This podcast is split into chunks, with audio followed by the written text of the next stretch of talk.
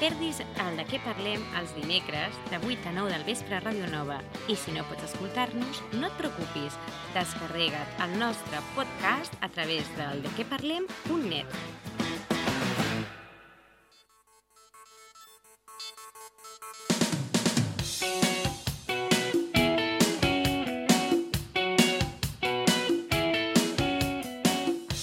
De què parlem? Con Aitor Bernal, en Ràdio Nova.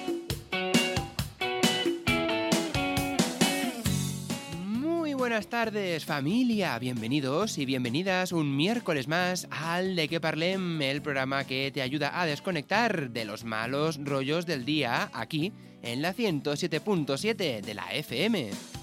Hoy en este miércoles 4 de febrero, primero del mes y uno de los más fríos de las últimas semanas diría yo, vamos a tener un programa muy especial con una nueva entrega de los viajes de Friggy Froggy. Y por supuesto no podemos olvidar que hoy es el Día Internacional contra el Cáncer. Y ahora pues me vais a tener que disculpar porque voy a buscar un segundín a Eva, ya que hace rato tendría que estar aquí en el estudio y todavía anda por la, por la redacción, creo. Y no sé, bueno, ¿qué estará esperando? Eso sí, mientras vamos a conectar con Albert Borrás para conocer cómo estará el tiempo esta semana. Saludos de quien nos habla, soy Aitor Bernal. Bienvenidos, pequeñas y pequeños rebeldes.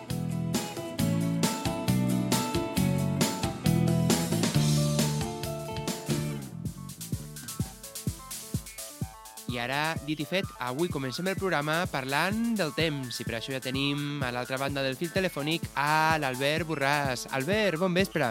Bon vespre, Aitor. Avui un dia, vaja, meteorològicament parlant, eh, emocionant, molt emocionant.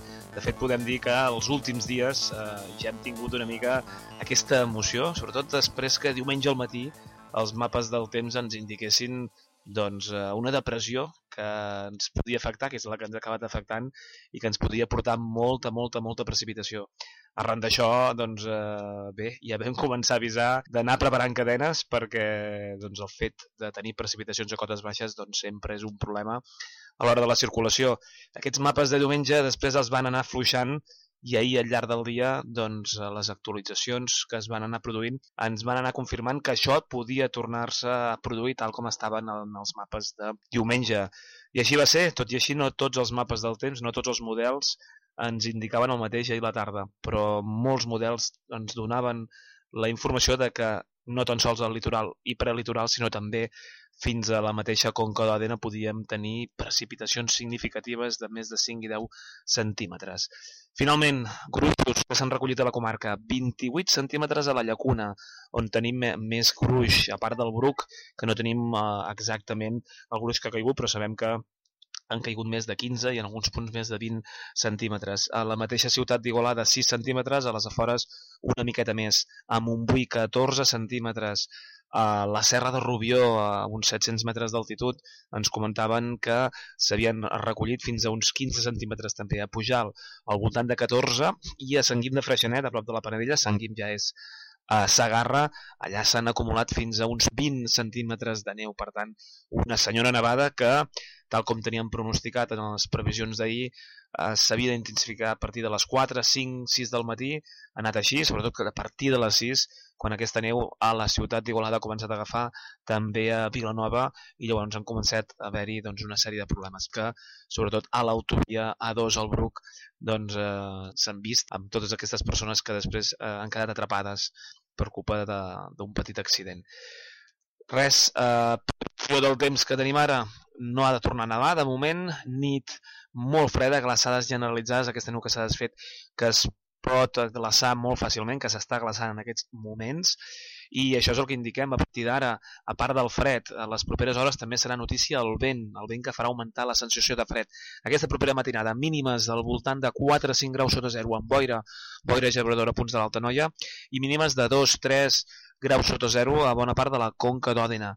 Aquestes temperatures al llarg de demà eh, es poden recuperar una miqueta respecte a les d'avui, però pràcticament quedaran en valors molt similars i aquest eh, dijous tindrem al matí encara alguns núvols, però mica a mica s'aniran trencant amb aquest vent que augmentarà la sensació de fred i de cara a la tarda el sol que començarà a treure el nas. La nit de dijous o divendres baixen més les temperatures. Divendres esperem més sol, en calmament de l'aire, no bufarà gaire vent i això el que farà és que tot i que la màxima divendres pot pujar lleugerament amb ambient molt fred, la nit de divendres a dissabte tinguem temperatures especialment baixes, entre 6 i 7 sota 0 a Òdena, entre 3 i 4 graus sota 0 al centre de Vilanova, al centre d'Igualada o fins i tot apropant-se als 5 sota 0 i a les parts altes de la comarca temperatures de 7-8 graus sota 0 això la nit de divendres a dissabte. Anirem actualitzant per aquest principi del cap de setmana. Un cap de setmana que es presenta tranquil, anticiclònic i amb ambient molt fred. La temperatura tant dissabte com diumenge de dia es recuperarà una mica, però les nits continuaran sent fredes. Per tant, la nit de dissabte i diumenge probablement no farem les mínimes de la nit de divendres de dissabte, però encara serà l'ambient molt fred. Perfecte, Albert. Estarem a la guai de la web i del Facebook i res, tornem a parlar dimecres vinent. Que vagi molt bé. Que vagi bé. Fins aquí el pronòstic d'aquesta setmana. I recorda, trobaràs la previsió del temps actualitzada i les diferents activitats programades a la web de l'Observatori www.observatoridepujal.cat.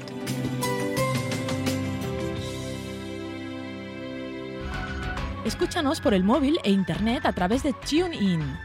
Entra en la aplicación, busca por Radio Nova y enredate con nosotros. Muy buenas tardes desde el Instituto El Pla de les Mureras de Vilanova del Camí, lugar donde se va a disputar el esperado encuentro entre todos los aspirantes a hacerse con el título oficial de agentes de viajes de cuentos de la comarca de la Noya. Pasan 10 minutos de las 8 de la tarde de este histórico 4 de febrero y ya empiezan a aparecer los primeros opositores de esta prueba. Los nervios se ven reflejados en sus rostros porque hay mucho en juego, mucho en juego, señores. Como está estipulado en las bases de esta oposición, las reglas son bien claras, pues tan solo dos de los 120 candidatos van a conseguir hacerse con el título. La tensión corta el aire ya en el hall, se acercan los profesores y comienza el desfile de candidatos dentro del aula. El señor Friggy Froggy que entra, el señor Froggy que toma asiento, el señor Friggy Froggy que mira su posición y ¡uy! Fuera de banda para el señor Friggy Froggy. Y es que en qué mal sitio que ha situado el opositor italiano. Tan solo a cinco mesas perpendiculares de la mesa donde se sentará el profesor, el señor Friggy Froggy sabe que acaba de poner en peligro su consagrada fama como mejor agente de viajes de cuentos del mundo. Continúa comprobando posiciones, Francesca Rossi delante, Ainara Goyrecotea a la derecha, María Fernández a la izquierda y Mikhail Polinsky detrás. Y Friggy Froggy respira aliviado. Al menos tiene a su alrededor buenas contrincantes. 20-13 de la tarde y el profesor empieza a repartir las hojas del examen. Empieza el encuentro. Friggy Froggy coge la hoja, gira la hoja, mira la hoja y comprueba estupefacto que tan solo hay una pregunta. Una pregunta, señores. La pregunta y horrorizado descubre que no la sabe. El señor Friggy Froggy, el mejor agente de viajes del mundo, no conoce la respuesta, señores. Clara situación de desventaja, Friggy Froggy disimula. Mira enfrente, topándose con la curiosa mirada del profesor y sigue disimulando. Pase de banda. Friggy Froggy mira hacia arriba como quien espera una respuesta. Mira hacia el lado derecho y observa. Observa cómo su contrincante Inara escribe rápida y segura. Friggy Froggy sonríe. Mira a su izquierda y María Fernández le guiña un ojo y lanza un beso coqueta. Friggy Froggy se desmarca y María Fernández aprovecha la jugada para hacerle un gesto obsceno con el dedo corazón. Difícil contrincante María Fernández. Friggy Froggy se centra, recupera el boli y se acerca decididamente hacia la hoja. Dainara gorricotea y lee, lee la respuesta de Dainara. Y descaradamente Friggy Froggy Desde su asiento, el polaco Mikhail Polinsky, que lo ha visto todo, llama al profesor. Friggy Froggy, que se pone nervioso, busca el Tipex en su estuche sudando. El profesor se acerca, le tiemblan las manos y borra, borra, borra, señores, borra. ¡Qué gambazo de Friggy Froggy! Friggy Froggy acaba de borrar la única frase que valía la pena, la frase que le conducía directamente a un 10 y la borrado. Froggy desesperado que se da cuenta, Friggy Froggy que coge el folio, Friggy Froggy que se pone visco intentando intuir lo que había escrito y turno para María Fernández. María Fernández que le pone la mano en la pierna, que va subiendo lentamente y Friggy Froggy que se descentra, se ruboriza. Friggy Froggy se emociona, señores, se emociona. María le mira, se ríe y le escribe algo en la mano. Lo lee, asiente y le pide que le muestre la respuesta. María Fernández que se ríe, que se gira comprobando la posición del profesor y le muestra, le muestra, señores, aquello que nunca demostrarse en público. El profesor que lo ve y enganchada, enganchada del profesor y primera tarjeta amarilla de la noche para Friggy Froggy. Friggy Froggy que se defiende, Mijael que se chiva, María que se ríe, Friggy Froggy que se enfada, Friggy Froggy que increpa al profesor y tarjeta roja Roja con una carta de amonestación.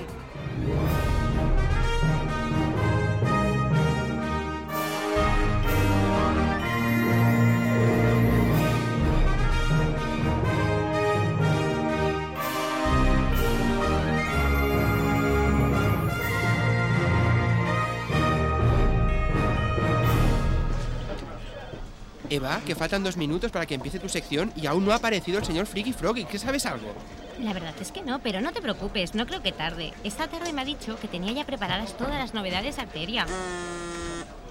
Esto, Eva, creo que es para ti. ¿Qué? ¿Cómo? ¿Qué, qué, qué? Lo mato. Mira, chicos, lo mato, a este lo mato. ¿Pero vosotros creéis que esto es normal? ¿Vosotros creéis que es normal que tenga que ir urgentemente al Institut Pla de les Moreras a buscar al señor Friggy Froggy porque le han pillado copiando?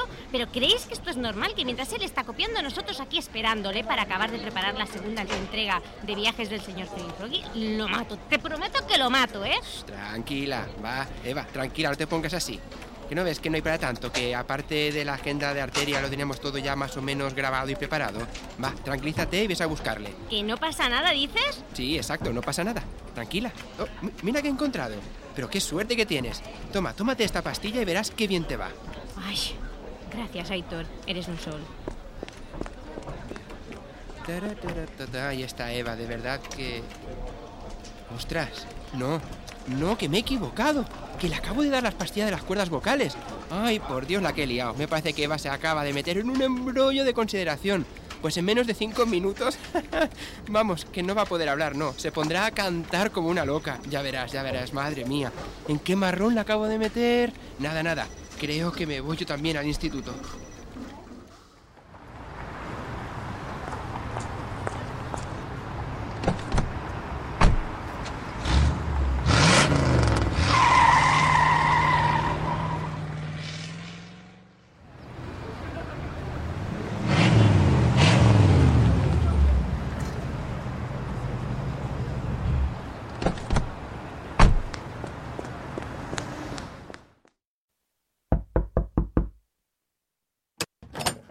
¿Es usted la responsable legal del señor Friggy Froggy? Las cosas que te han pasado son de lo más normal. Tu novia te ha dejado y se ha ido con un soldado muy formal.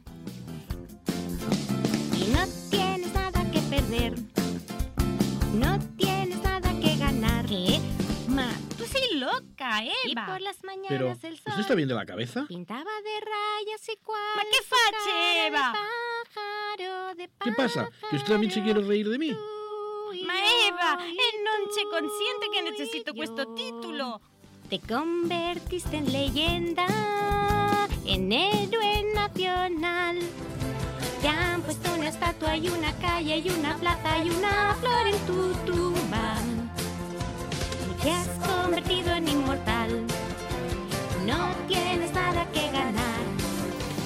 Y por las mañanas el sol pintaba de rayas y cual tu cara de pájaro, de pájaro.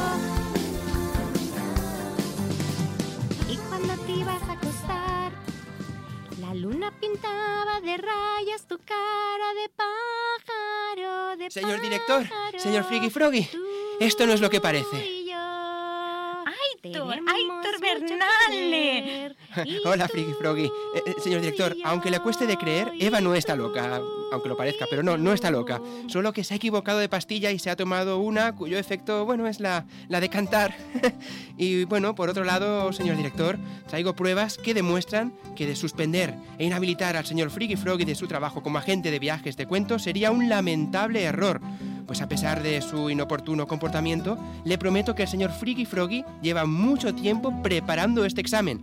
Y en defensa de que no conociera la respuesta, tan solo le recordaré que si es mundialmente reconocido como el mejor agente de viajes de cuentos, es porque él no se limita a ofrecer en sus viajes los destinos típicos de los cuentos tradicionales.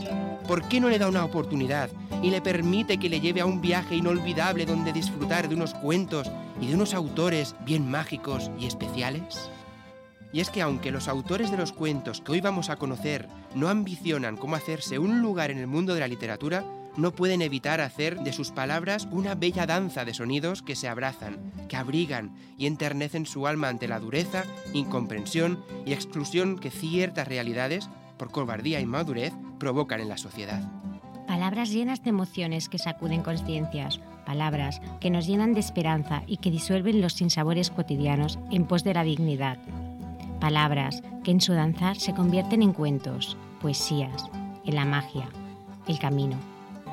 ¿No es acaso este emocionar la auténtica motivación que debería perseguir un buen agente de viajes de cuentos, señor director? ¿De verdad no le apetece venirse de viaje y descubrir el misterio del gran Friggy Froggy? Bueno, va. ¿Y tú, que nos estás escuchando desde casa? ¿Nos acompañas? Y este viaje de hoy tiene como punto de partida la residencia geriátrica Amma de Vilanova, donde nos aguarda Catalina Gil para compartir con todos nosotros un cuento que ha escrito expresamente para la ocasión. Aquellas banderas de la patria de la primavera decirme que existe el olvido, esta noche ha venido. Te sentaba también esa boina calada al estilo del Chen. Buenos Aires es como contabas, hoy fui a pasear y al llegar a la plaza de Mayo me dio por llorar puse a gritar ¿dónde estás? Y no volví más a tu puesto del rastro a comprarte corazones de migas de pan, sombreritos de lata. Y ya nadie me escribe diciendo no consigo olvidarte. Ojalá que estuvieras conmigo en el río de la Plata y no volví más. Duró la tormenta hasta entrado. Buenas noches, Catalina, come stai? Io sono Friggy Froggy, il miglior agente dei racconti del mondo e sono molto felice di saludarti. Bona tarda, Catalina. Moltíssimes gràcies per compartir aquesta estoneta i aquest conte amb nosaltres. Uh, com, com va sorgir aquest conte? Doncs arrel de la memòria del meu pare, que, bueno, n'he tret una mica així un, un, un resum i n'he fet un conte mm, per poder parlar d'ell, perquè s'ho mereix. Aquesta història l'explicarem com un conte per nens, però en realitat va ser una trista història. Eh, es tractava del meu pare, un nen que va néixer amb infecció als ulls, i bueno, li van solucionar el problema en aquell moment, 130 anys enrere, amb suc de llimona, o sigui, imagineu-vos la cosa com devia ser. Llavors, doncs, eh, no en donaven un, el que se'n diu, un, ral per ell perquè, perquè van considerar que era un nen que, que havia nascut amb una gran deficiència i més en aquelles èpoques de que, la ceguera no es curava en res. Aleshores, doncs, pues, eh, és bonic pensar que ell va tenir la sort de sortir-se i poder arribar a tenir una carrera i era molt donat a servir, a ajudar. Eh, en fi, tant ho era que a ell li semblava que de la millor manera de servir era la justícia i va arribar a ser jutge. I ho va fer molt bé. per la meva manera de veure, per lo que després jo n'he tingut de referències d'ell, perquè clar, el vaig perdre en 8 anys. O sigui, vivències amb ell només fins a llavors, i fins a llavors van ser sempre molt, molt bones. Bé. Aleshores, mm, després, sobre les referències, la seva germana me n'explicava, la meva mare també, doncs sempre n'he tingut una gran consideració. I, bueno, i això doncs, eh, se m'ha presentat el moment de, de parlar una mica d'una història d'un nen, l'he reduït a un conte, perquè pugui servir d'exemple als nens petits o nens no tan petits, que avui en dia doncs, ja tenen les seves crisis i a vegades penso que bueno, sempre n'hi ha hagut de crisis per totes les criatures. Pues, si està preparada, sí? nosaltres estarem encantats d'escoltar aquest conte. D'una família humil d'un petit poble d'Andalusia va néixer l'Àngel, un noi molt espavilat i curiós que tenia moltes ganes d'aprendre coses noves i de conèixer món. L'Àngel, però, tenia una malaltia als ulls que no li deixava veure totes les coses boniques que l'envoltaven ni jugar amb els amics, ni anar a l'escola, ni tan sols sortir sol pel carrer. La seva mare era mestra i l'animava a seguir insistint i buscar altres maneres d'aprendre i descobrir coses. Però ell es sentia molt trist. No podia fer el que feien els altres nens. Quan els altres nens estaven atents a la classe, ell els mirava des d'un raconet de l'aula, amb una certa enveja. Ell també volia aprendre coses noves. Un dia es va cansar d'anar a classe només a escalfar la cadira i va decidir que aprendria a llegir i escriure com feien la resta dels nens. I així ho va fer. Va haver d'esforçar-se molt i sobretot escoltar molt, però ho va aconseguir. La seva mare li feia unes fitxes amb una lletra ben grossa perquè la pogués veure i amb uns colors ben llampants perquè ressaltessin força en aquell full blanc que uns dies enrere no tenia cap mena de vida. Com que al poble no hi havia escoles especials per ajudar-lo en tot el que necessitava, va venir a Catalunya, a casa de la seva tieta, que tenia al costat de casa una escola especial per ajudar-lo a aprendre, tot i la malaltia dels ulls. En aquesta nova escola va trobar-hi nens que, com ell, tenien problemes i això el va ajudar a seguir-se esforçant i aprendre moltíssim, cada dia que passava a, l'escola. Quan estava en aquesta escola, l'Àngel va rebre una molt mala notícia. El seu pare havia mort. La mare, que era gran i no podia treballar, no volia estar sola a Andalusia i va decidir venir a Catalunya, a casa de la seva germana. Entre les dues germanes pagaven la llum, l'aigua, el menjar, però va arribar el dia que no arribaven els diners per pagar l'escola especial de l'Àngel. I ell es va posar a treballar per ajudar a casa i per guanyar-se alguns dinerons per seguir aprenent. Com que era un noi molt fort i treballador, va trobar una feina ràpidament i com que els encarregats estaven molt contents d'ell, van donar-li més responsabilitats, fins que el que li sobrava d'ajudar a casa va poder pagar-se el batxillerat i una carrera a la universitat. La vida no ha estat massa fàcil per l'Àngel, ha hagut de lluitar moltíssim per aconseguir el mateix que els altres nens, però ara que ja és un home de profit, se sent orgullós de l'esforç posat en cada feina. I és que a la vida només si t'hi esforces i poses interès aconseguiràs que els teus somnis es fagin realitat.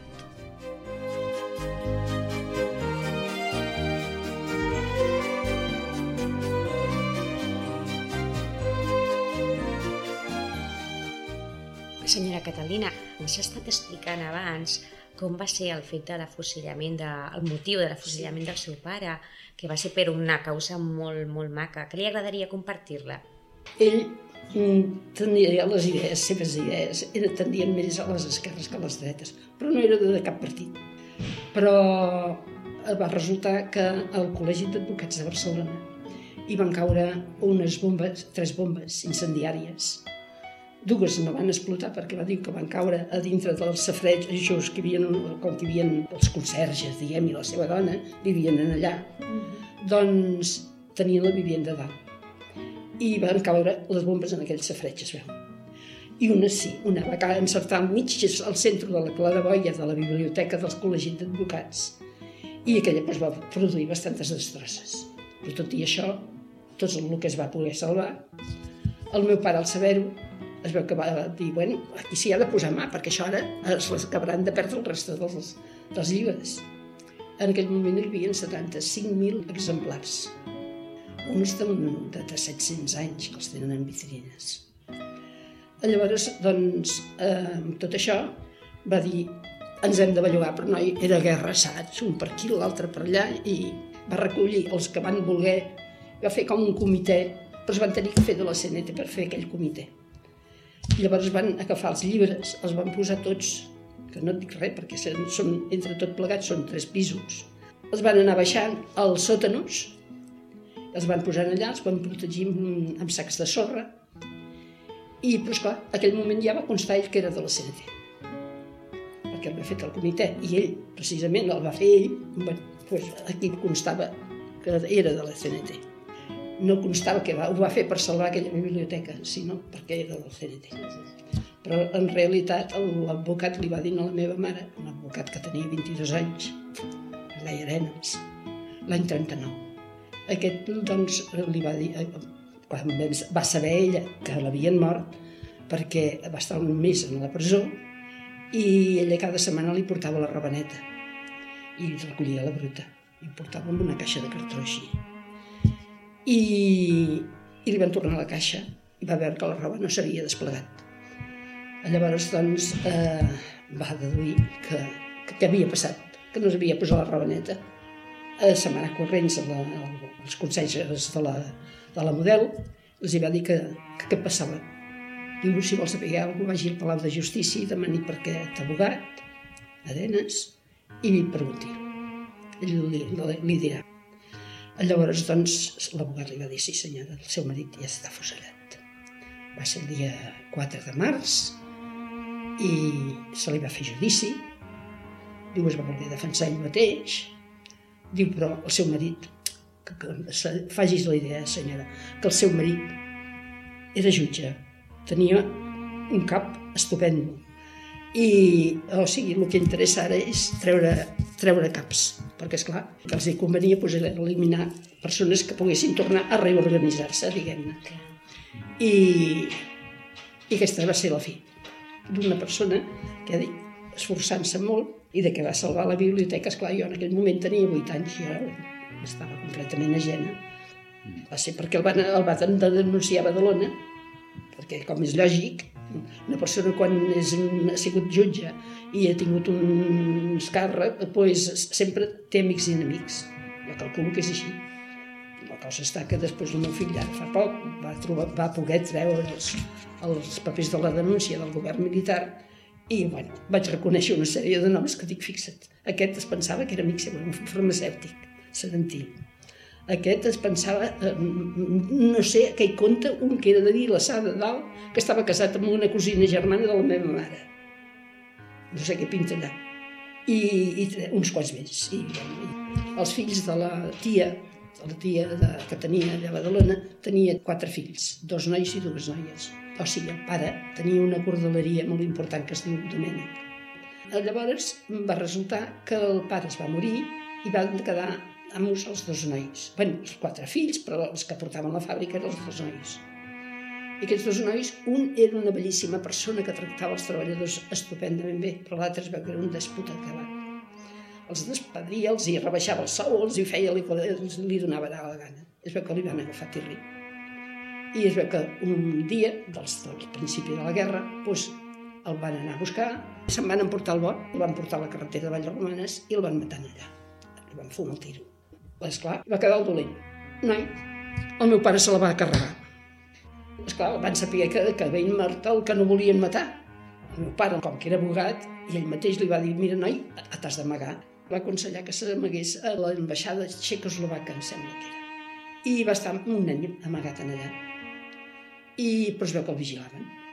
Es que un dia que va sortir, doncs, es el van poder enganxar i el van agafar, però llavors no el van fer el mateix que havien fet amb l'altre, sinó que el van portar eh, els socialistes, diguem-ne, el van portar amb un barco que feia de presó en el, en el moll de Barcelona, un barco que es deia Paraguai.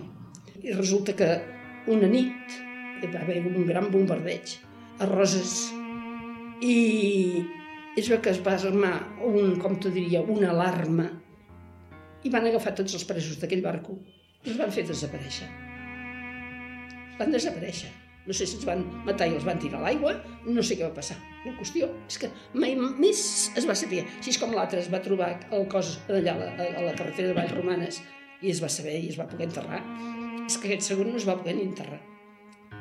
Pues, llavors, en la, en la denúncia aquesta, hi firmen els fills d'aquests dos. Van ser ells els que van organitzar la denúncia, diguem-ne.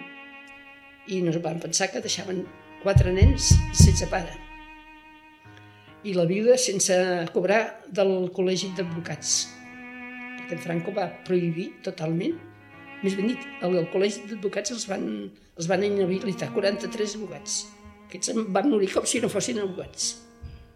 I aquí estem, per fer-ne una novel·la més que. Hauré vingut a parar aquí per donar vida en aquesta història.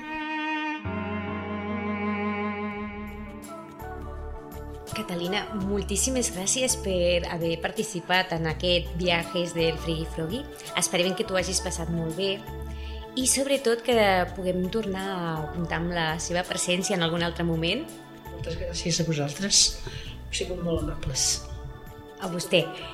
Y también me gustaría aprovechar esta ocasión para darle las gracias a la Judith Cuberas, que es la educadora social del centro y que ha sido la que por un lado nos ha facilitado este encuentro, pero también por otro la que ha contribuido a que este mensaje de superación personal que le regaló a Catalina, a su padre, el juez Ángel Gil, no haya quedado simplemente relegado a un recuerdo personal. Gràcies. No puc dir res més. A vostè, Catalina. Gràcies.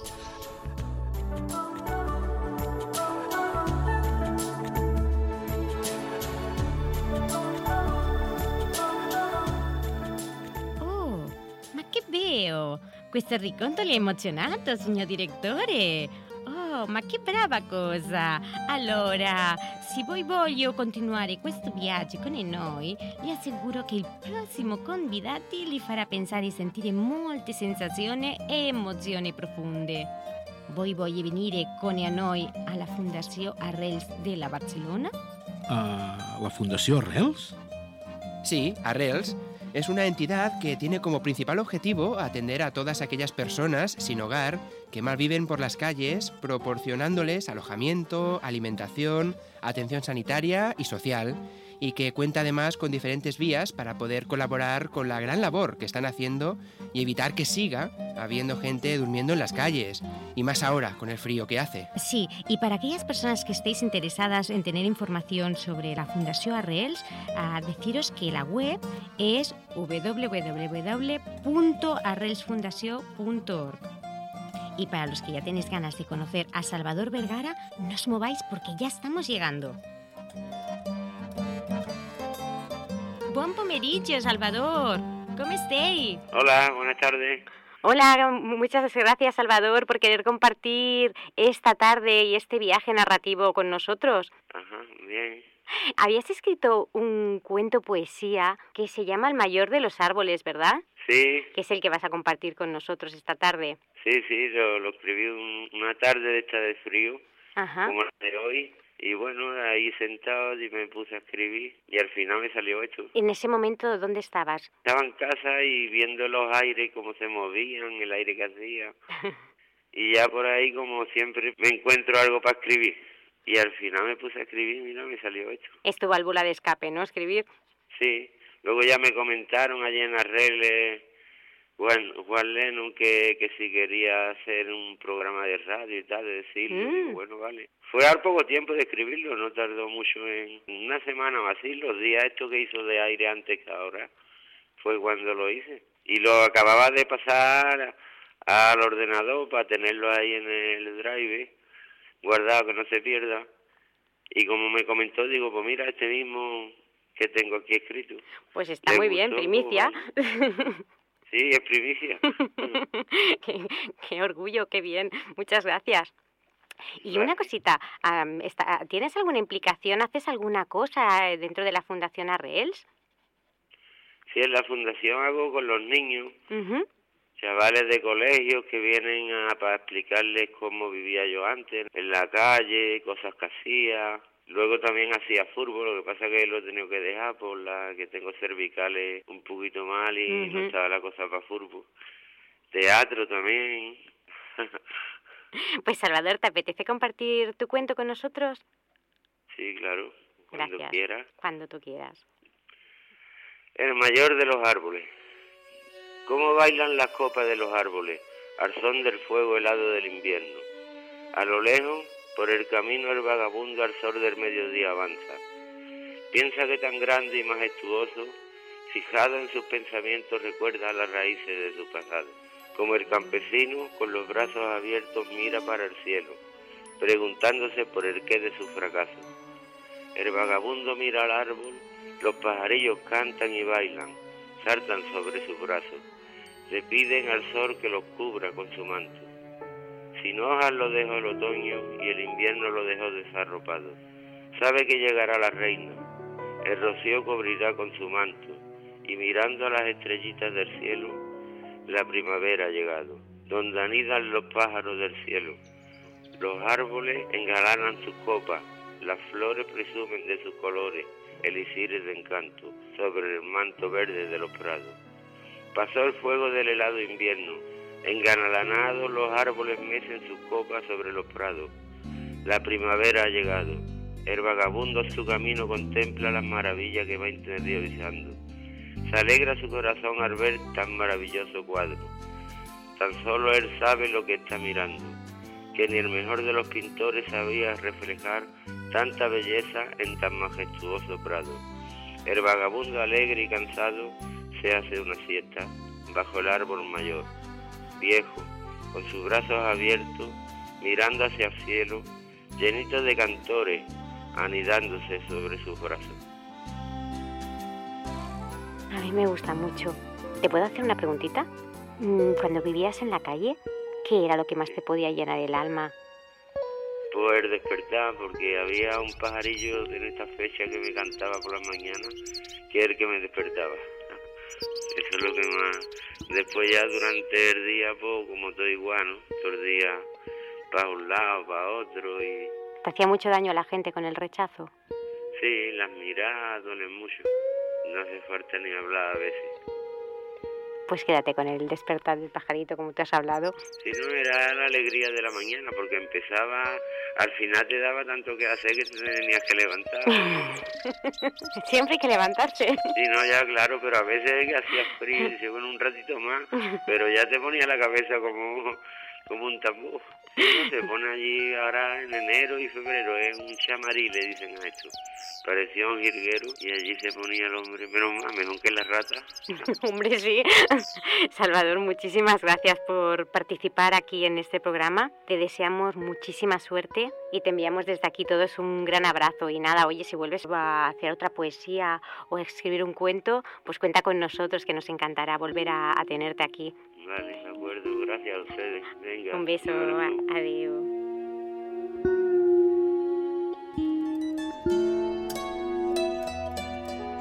He de reconocer, señor Friggy Froggy, que me está gustando su estilo. Aunque supongo que no me crederá capaz de saltarme las reglas, ¿no?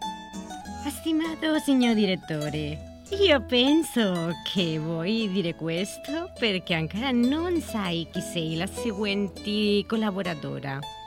Mira cómo brillan las estrellas, elige la que tú más quieras, que para ti la conseguiré.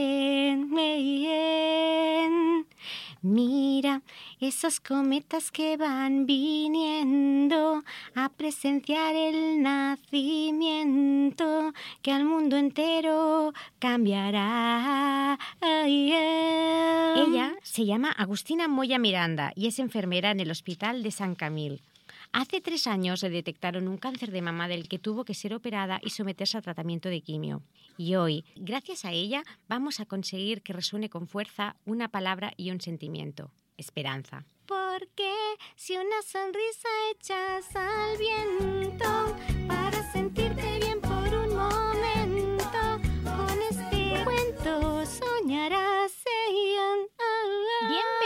Agustina. moia el viatge di Frighi Froghi e molte grazie per accettare la nostra invitazione, è un autentico piacere. Hola, buenas tardes. Quería preguntarte que cómo nació este libro, este proyecto de Sinteta y Pedaleando. Pues mira, hace tres años pues me descubrieron una tumoración y a partir de aquí yo empecé a escribir un diario. Iba plasmando en él pues todo lo que me iba pasando y cómo me sentía y, y bueno, poco a poco el diario pues fue creciendo tal y como yo hacía tratamiento y cuando acabé pues decidí publicarlo. Más que nada, pues por si podía servir de ayuda pues a otras personas que pasaran por lo mismo. Y ahora que hablas de ayuda, en una palabra, ¿qué les dirías a, a las mujeres que ahora mismo estén haciendo frente a un cáncer de mama? Primero, que no pierdan la esperanza, que hoy en día está todo muy avanzado y que se lo tomen todo de la manera más positiva posible. Porque yo creo que una actitud positiva mmm, ayuda muchísimo a, a, encontrarse mejor y, y a sobrellevar mejor el tratamiento. Claro que sí. ¿Y tú te has preparado algunas palabras de esperanza? Pues me gustaría explicar mi historia, que pasó hace tres años.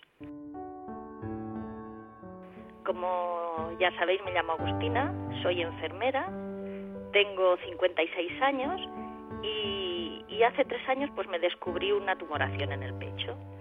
Y tras varias pruebas, lo típico, y una biopsia, me confirmaron que sí, que era maligno. Bingo, pensé, me ha tocado un cáncer. ¿Y, ¿Y ahora qué? me dije. Pues ahora no hay más que hacerle frente, no tengo más opciones. Y bueno, y así me dije, Agus, tienes un problema y hay que solucionarlo.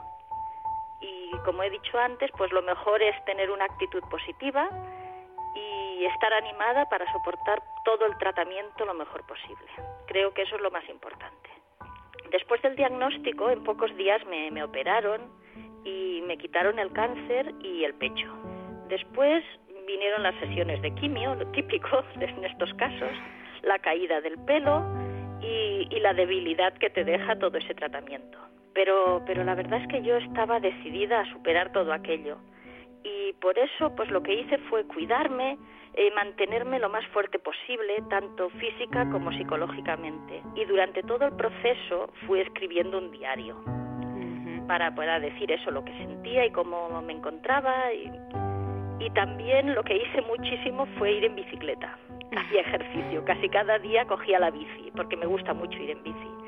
Y pensaba que tenerme fuerte me haría aguantar mejor todo.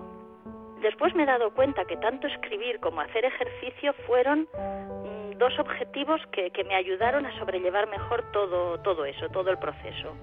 Yo estoy convencida de ello, que me ayudaron muchísimo. Así que pues aproveché los ocho meses que estuve de baja, los ocho meses de tratamiento, para poder hacer todo aquello que no podía hacer mientras trabajaba.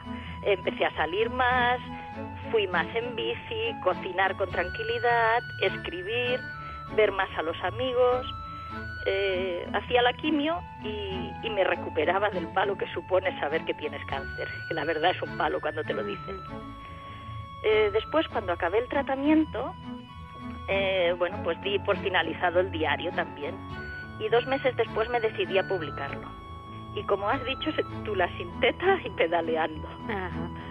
Eh, bueno, el título lo dice todo. sí.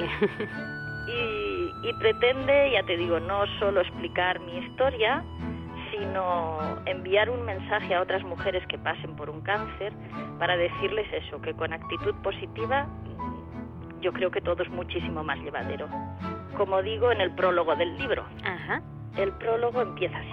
Dice, el cáncer ha hecho que me replantee algunas cosas en mi vida. Me ha enseñado a valorar lo importante y a eliminar todo aquello que me perjudicaba. Ahora vivo la vida con más entusiasmo y disfruto más de todo lo que hago. Me ha dado la oportunidad de conocer mujeres estupendas que también han pasado por el mismo proceso que yo y a las que puedo considerar amigas. Me ha permitido saber que muchísimas personas se han preocupado por mí, me han ofrecido su ayuda y amistad, por lo que me he sentido muy querida y arropada. También ha hecho que me conozca mejor a mí misma y que descubra mi fortaleza y mis recursos en la adversidad. Por último, el cáncer ha sido la causa que ha dado origen a este libro. Por todo eso, el cáncer me ha dado una nueva perspectiva de la vida y de las personas, una perspectiva mejor. Pues eso es el prólogo del libro. He aprendido después de todo el proceso de que solo se vive una vez, que hay que intentar ser lo más feliz posible y la verdad es que vivo con más entusiasmo ahora y me atrevo a hacer más cosas y sobre todo mm, hacer realidad sueños. Porque uno de mis sueños, yo de, desde jovencita que escribo poesía, y uno de mis sueños era ver publicados los poemas, pero nunca me había atrevido. Y eh, el año pasado pues saqué el primer libro de poesía y este año vuelvo a presentar otro el mes que viene, en el mes de marzo. ¿Y te atreverías a compartir una poesía con nosotros? Y tanto que sí. Es una poesía que se titula Hablamos. Ajá. En un cruce del camino nos tropezamos y en un momento difícil nos atrevimos y hablamos. Hablamos de sentimientos, dudas, de esperanzas y de miedos, de decepciones, de odio, de frustraciones, de anhelos, de indecisión, de rutinas, de deseos y dinero.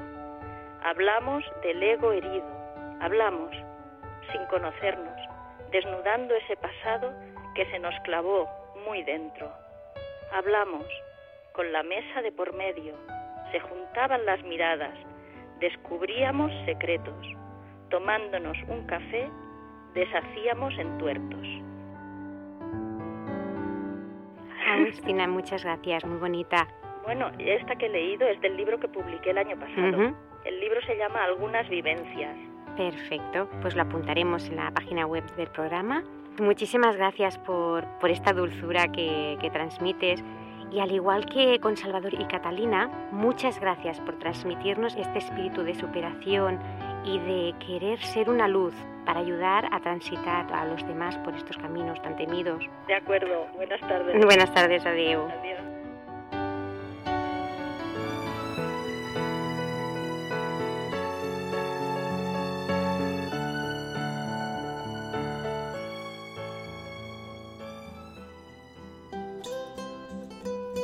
Encara pensieri che io non meresciuto la titolazione come migliore agente di viaggio di racconti, signor direttori?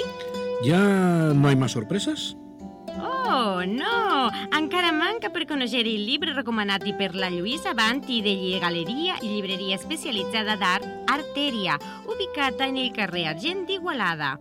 E il libro recomanati si chiama Hola l'Art e è del dibuixante El Roto. Hola l'Art és una crítica irònica del món de l'art a través dels dibuixos d'aquest il·lustrador gràfic.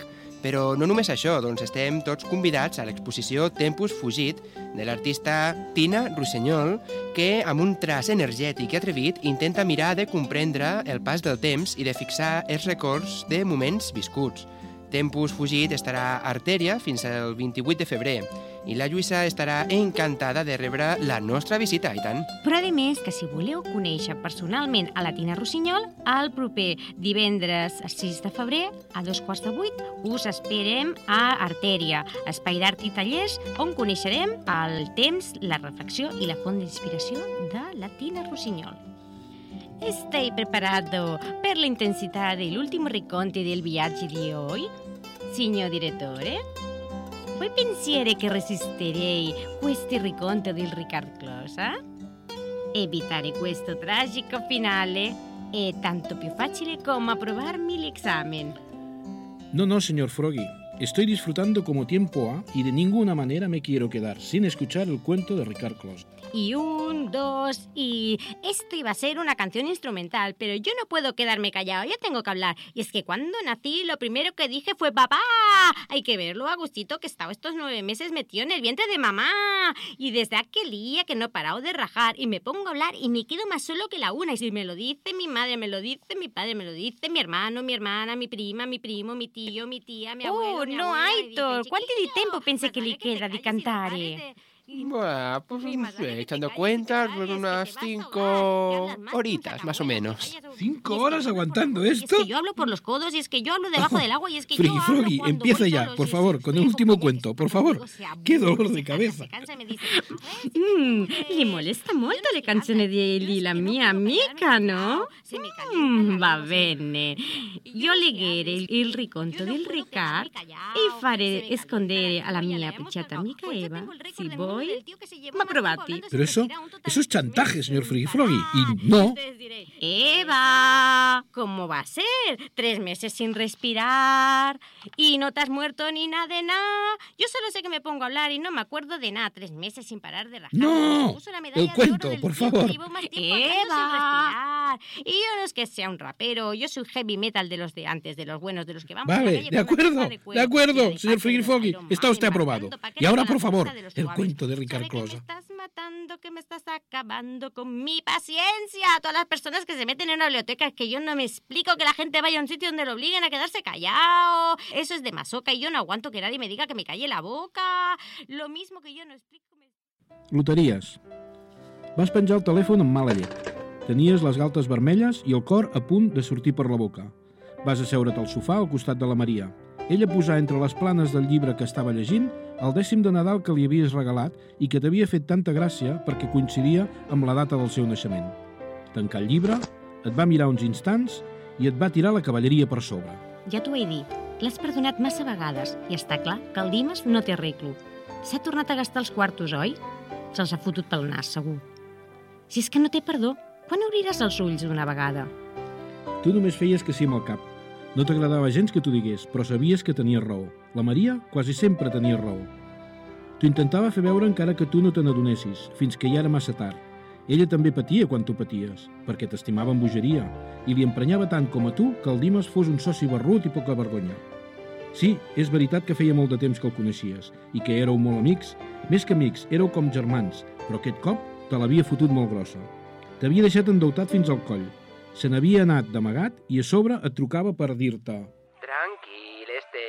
que te n'en sortiràs. Sempre tenen surts, no?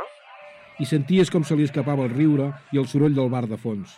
A tu et va quedar el merder. Vas haver de donar la cara davant dels clients i el que és pitjor, els bancs i Hisenda. Sort que la Maria sempre et feia costat. Aquella nit te'n vas anar a dormir sense sopar i conscient que no clocaries l'ull en tota la nit. Pren-te unes serves almenys, que no veus que no dormiràs? T'havia dit ella, però tu ni l'havies sentit. Et vas ficar al llit a donar voltes al magí i et vas aixecar a la una a fumar un cigarret perquè et senties traït i a les dues et vas veure la tila, enrabiat, enrabiat amb el cabró del teu soci, però amb tu mateix també, perquè sempre has sigut un bon Jan.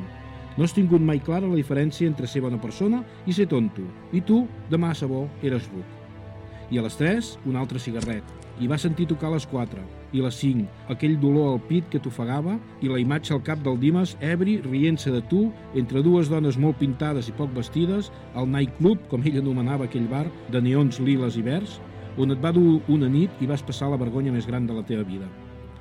A la matinada li vas demanar a la Maria que et deixés a urgències perquè tenies un atac d'angoixa i volies que et receptessin algun ansiolític i així, pensaves, ja podries dormir.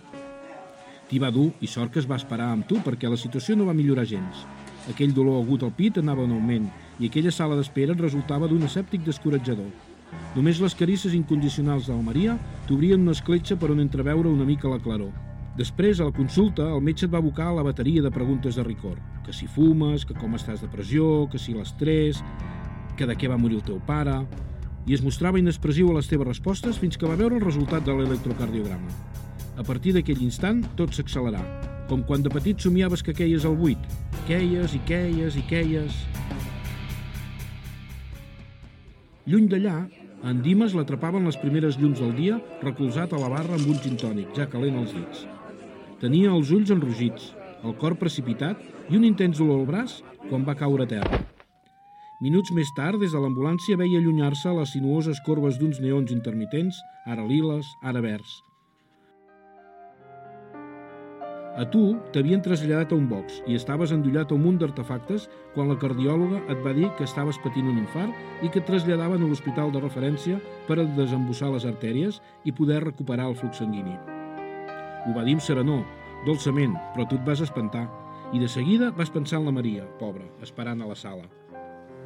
Al cap d'un moment ja eres a l'ambulància, sedat, amb aquell auxiliar que et feia signar els consentiments amb traïdoria, com qui signa un pacte amb el diable. Plovia, però volia nevar, i l'ambulància s'obria pas per entrevies atapeïdes de trànsit, irònica alegoria sobre el teu estat coronari.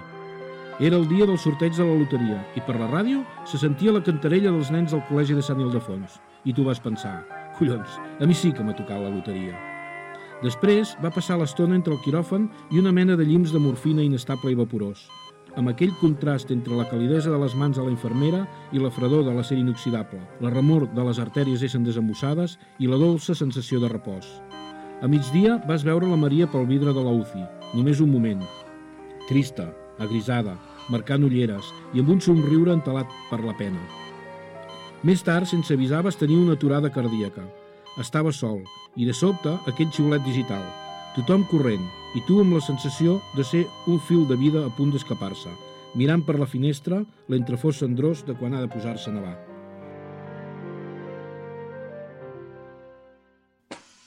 Mentrestant, el Dimas respirava amb dificultat. Feia poc que l'havien ingressat d'urgència amb una aturada cardiorespiratòria. A la sala d'espera, la seva dona parlava pel mòbil. No, no ha estat res. Es veu que aquesta vegada se n'ha fotut una mica més del molt desgraciat. Sí, l'han hagut de donar adrenalina i no sé què més. És viu de miracle, però el malparit encara se n'ha sortit. Li ha tocat la loteria. A darrera hora del matí van començar a caure els primers flocs de neu i a la Maria li explicaven que no hi havien pogut fer res, que el cor havia patit molt en el primer infart i que el segon ja no l'havies pogut resistir. Es va posar a plorar en el mateix instant en què uns nens orfes a Madrid cantaven la grossa, un número que l'atzar havia volgut fer coincidir amb la data del naixement de la Maria. Però tu això ja no ho vas poder veure.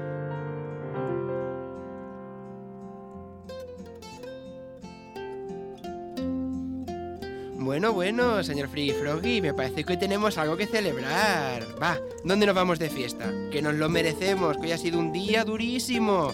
Va, elige. Ah, por cierto, ¿dónde has metido a Eva y al señor director?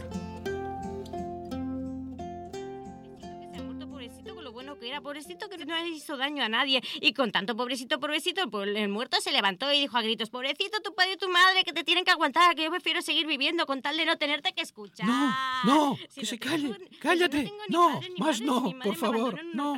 Y yo nado como los peces y buceo como las tortugas, pero voy debajo del agua y voy echando burbujas. Lo mío es un caso exagerado y se exagera.